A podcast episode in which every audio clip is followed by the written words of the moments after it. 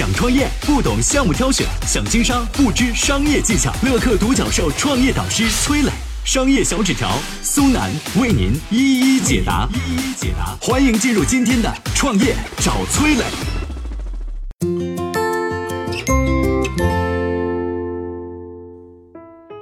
被称为湖北第一聪明，创办人人网、打败开心网的陈一舟是如何一步步成为互联网大佬的？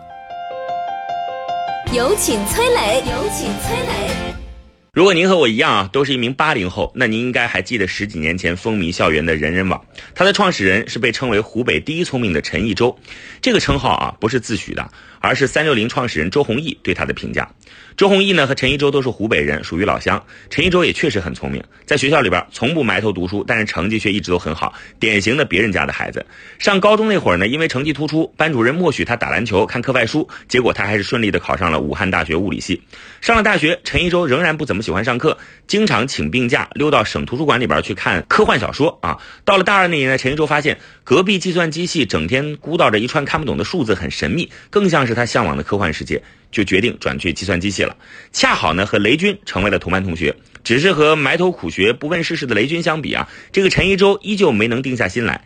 接下来的三年，他把更多的时间花在了惋惜自己因为相貌平平而未能得偿所愿的爱情上啊，谈恋爱。毕业之后呢，雷军选择了加入刚成立不久的金山软件，而家境殷实的陈一舟随全家移民到了美国，进入了特拉华大学继续深造。在这所常春藤名校啊，陈一舟追随初心，又一次选择了物理专业。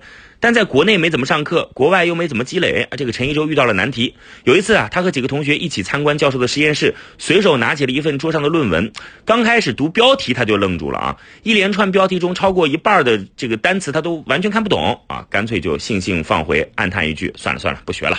想成为中国爱因斯坦的初心因此破灭，陈一舟索性又转去了麻省理工学院攻读机械工程，频繁换专业的习惯也被延续到创业时期。当然啊，这是后话了。此时还没有创立搜狐的张朝阳也在麻省理工，还有一年就将毕业了。两个人见过两三面，不算很熟。但这位师兄呢，开着敞篷车，深踩油门，呼啸而过的场景，多年过去，陈一舟依然印象深刻。而此时啊，屡次转校的学弟陈一舟接受到了来自家庭的巨大压力。这次呢，他必须安安分分的拿到学位，否则必须接受家人的安排。聪明人终归还是聪明人。陈一舟顺利修完学分，拿到学位，开始了他第一段工作，主管公司在亚洲地区的技术业务，很快就拿到了一个总裁奖，事业看上去一片光明。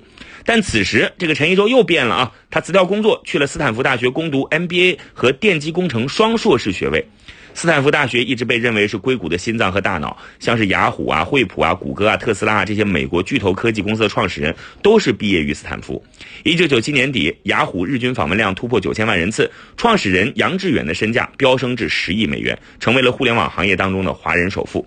陈一舟见状羡慕不已啊，也想做个十亿美元的生意，又恰好找到两个志同道合的朋友，嗯，三人合计一下，决定定下方向，做全球最大的华人虚拟社区。嘿，不断思考如何变化的陈一舟，过人聪明的陈一舟，到底是如何一步步打造出人人网的呢？我们有请商业小纸条。我曾经呢跟很多创业者沟通过，发现创业者最大的痛点就是缺少资源、缺少链接。于是呢，我们创立了创业者社群乐客独角兽，现在啊已经有三万多人了。有人在这找到了创业机会，找到了客户、渠道商、投资人。下拉手机屏幕，在节目简介里边有我的个人微信号，我在社群等你。有请商业小纸条，请商业小纸条。一九九九年，离毕业只有一个多学期的陈一舟，带着两个志同道合的伙伴，开启了回国创业之路。此时，刘强东正窝在中关村一个四平方米的柜台里，卖着光盘和刻录机呢。马云在徒有四壁的民房里，对着十七个员工兴奋地谈论着阿里巴巴未来五十年的发展版图。马化腾呢，犹豫到底要不要把 QQ 卖掉啊？海归陈一舟呢，凭借华丽的海外经历、学历，得到了高盛投资的一千万美元。陈一舟拿着钱在清华大学附近租了一间大办公室，条件相对挺好的啊，资金到位，场地有了，关键问题来了，呃，陈一舟和两个伙伴都不是科班出身，呃，上上网可以，搞搞工程也可以啊，做做商业也行，但是写代码不行啊，没人敲这程序。三个人决定呢，深夜潜入清华大学寻找人才啊，方法很精准，直接找到计算机系的男生宿舍，挨个敲门。最终呢，陈一舟挑中了三个学生搞兼职，分别是王小川、周峰、许朝军。这三个人后来名头都是大的吓人，王小川成了搜狗的 CEO，周峰成了有道的 CEO，而许朝辉二十五岁当上人人网的副总裁，在业内被称为技术天才。啊，知人善用到这个份上的陈一舟的华人虚拟社区自然很快成型，取名 China Ren，，说简单点啊，就叫中国人嘛啊。上线半年，用户数突破一百万，成了中国第一大虚拟社区。与此同时呢，陈一舟的一千万美元啊，在推广当中也渐渐的到了底啊，没钱了。更不幸的是，那一年呢，美国也迎来了股灾，互联网泡沫破裂了。原本支持陈一舟烧钱抢市场的高盛投资态度也变了，明确告诉陈一舟啊，我不会再给你钱了。此时呢，走投无路的陈一舟想到一个人儿，就是大学同学雷军儿啊。两个人呢，就坐在雷军的捷达车里头聊起了社交平台。已经小有成就的雷军果断摆摆手啊，雷军这时候应该在金山呢啊，他就说了，说做社交这玩意儿没前途啊。就在不久前呢，我刚以同样的理由拒绝了想把 QQ 卖给我的马化腾。哎呀，言语当中多有一些不屑和骄傲啊。只是后来呢，雷军也做起了社交软件，取名米聊，功能相当完善，体验也挺好。但是。呃，马化腾这边出了个微信啊，一下子被微信打的找不着北啊，这是后话。这时候蔡大任账上的资金只够维持一个月了，彻底无路可走的陈一舟呆坐在空荡办公室里，突然楼下传来一阵跑车的轰鸣声啊，这是哪来的富二代呀？啊，就伸头去看，几分钟之后呢，办公室门口出现了一张熟悉的面孔，谁呀？师兄张朝阳。哎，回国之后的张朝阳依旧喜欢开跑车啊，很嚣张啊，很年轻啊，很张扬啊。啊！但当时的张扬是有资格的，人家已经是国内第一大互联网公司搜狐的创始人了。这个张朝阳过来找他聊天，开门见山说：“我看中了你这个拆家人的社交这玩意儿，我我我想买啊！”而在恶劣的投资环境之下，不卖就等于前功尽弃啊！无奈陈一舟选择卖身活命，最终呢，搜狐以价值三千万美元的股票并购了拆家人，同时也把陈一舟这人儿给纳入麾下。但是寄人篱下从来都不是陈一舟的作风。半年之后呢，选择了离开搜狐，另寻出路。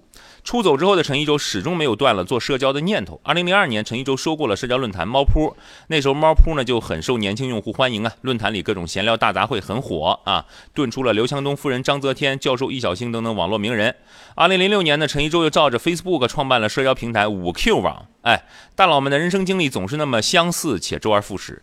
呃，此时同样家境优越、海归背景的王兴也照着 Facebook 办了校内网，用户数同样。冲到了一百万，呃，但是呢，也遇到了一个问题，啥呢？缺钱，因为用户来的太多，钱花的太快，都花在这带宽上啊。而此时四处去找钱的王兴呢，像极了当年被雷军拒绝的陈一舟。只是这一回呢，陈一舟向王兴抛出了橄榄枝，以千万美金的价格收购了校内。二零零九年，校内正式改名叫人人网。两年之后赴美上市，估值一度达到九十四亿美金。陈一舟代替张朝阳登顶了互联网的这个圈子啊。这个时代的车轮继续向前，如今王兴又凭借美团成为互联网的新贵，那么谁将又是下一个陈一舟呢？嗨，大家好，我是崔磊。下拉手机屏幕，在节目简介里有我的个人微信号，朋友圈我会分享创业思考、商业观察，以及和支付宝、抖音等巨头合作的创业好项目，欢迎您来交流。我们的创业平台乐客独角兽已经汇聚了三万多名各行各业的创业者，欢迎您来寻找资源。